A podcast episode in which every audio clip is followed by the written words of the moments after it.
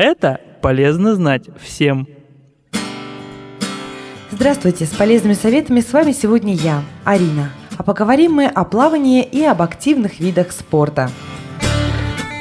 Плавание очень полезно для сохранения прекрасной физической формы. Во время плавания укрепляются все группы мышц, а лишние килограммы буквально испаряются с тела. То же самое можно сказать и об аквааэробике – но хлорированная вода вызывает чрезмерное обезвоживание кожи. Особенно остро реагирует на такую воду чувствительная кожа. Могут возникать сухость, шелушение, раздражение и аллергические реакции.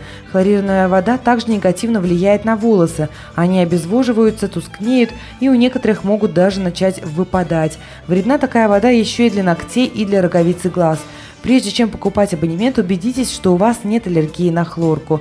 Защитите глаза и волосы с помощью специальных очков и силиконовой шапочки. Обязательно принимайте душ до и после бассейна. Вы можете использовать специальные косметические средства для бассейна или пользоваться обычными гелями и кремами, интенсивно питающими кожу. После бассейна необходимо тщательно смыть с кожи хлорку, а после водных процедур кожу необходимо увлажнить и смягчить. Подойдет жирный крем для тела или молочко с витамином Е и ромашкой, и ваша кожа снова станет мягкой и бархатистой. Очень важно тщательно промыть волосы смягчающим шампунем и использовать бальзам с витаминами. Это укрепит волосы и предотвратит их выпадение. А для рук и ногтей используйте специальный крем с кератином, он укрепит ногти, сделав их поверхность ровной и гладкой. Не забудьте позаботиться о ногах. Специальные кремы помогут смягчить кожу ног и предотвратят возникновение грибка стопы.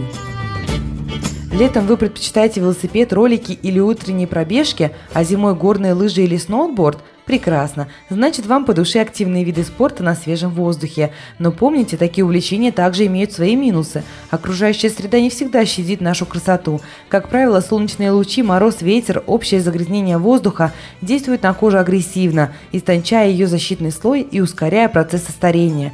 Если не подходить к делу легкомысленно, проблем легко избежать. В жаркое время года используйте солнцезащитные средства. Наносите их на открытые участки тела, чтобы защитить кожу от ультрафиолета ультрафиолета. Зимой не перегружайте кожу и ни в коем случае перед выходом из дома не используйте увлажняющий крем. Лучше применяйте его на ночь, а днем вам больше подойдет питательное средство, обогащенное витаминами и минералами. Не лишним в вашей спортивной сумочке будет и крем, защищающий кожу от вредных природных воздействий и преждевременного старения. Наносите его каждый раз перед тренировками. Подводя итог, хочется ободрить тех, кто уже занимается спортом и побудить к этому только думающих о необходимости больше двигаться. Полезными советами делилась с вами Арина Висолаускас. Будьте активны, здоровы и радостны.